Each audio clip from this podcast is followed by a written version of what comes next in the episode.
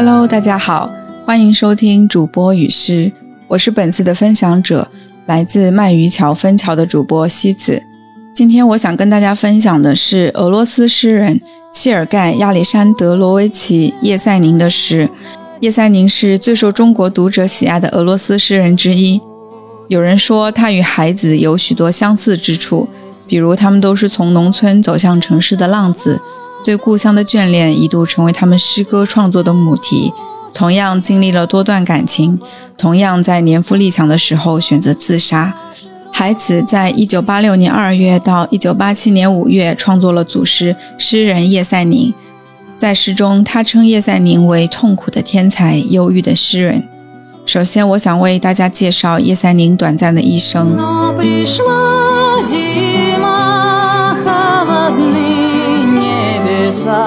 叶赛宁1895年生于俄罗斯梁赞省的一个农民家庭，家里都是农民，从小跟着外祖父生活。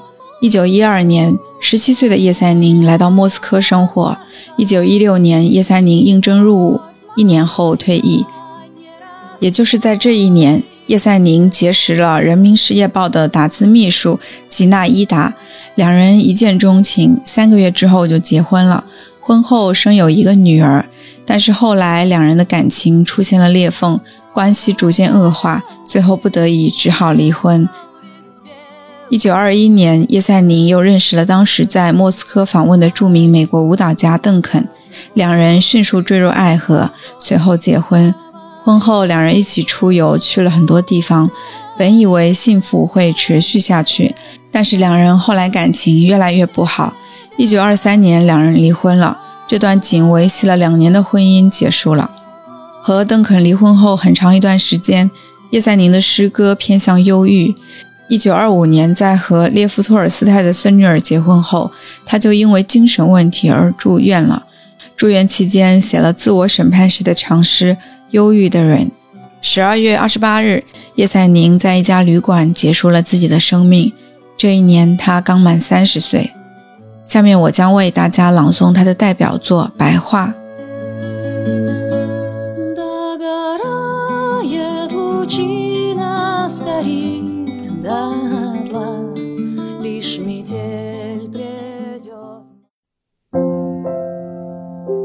在我的窗前有一棵白桦，仿佛涂上银霜，披了一身雪花。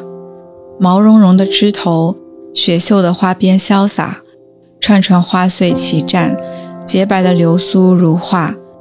在朦胧的寂静中，玉立着这棵白桦，在灿灿的金辉里，闪着晶亮的雪花。白桦四周徜徉着姗姗来迟的朝霞。它像白雪皑皑的树枝，又抹一层银色的光华。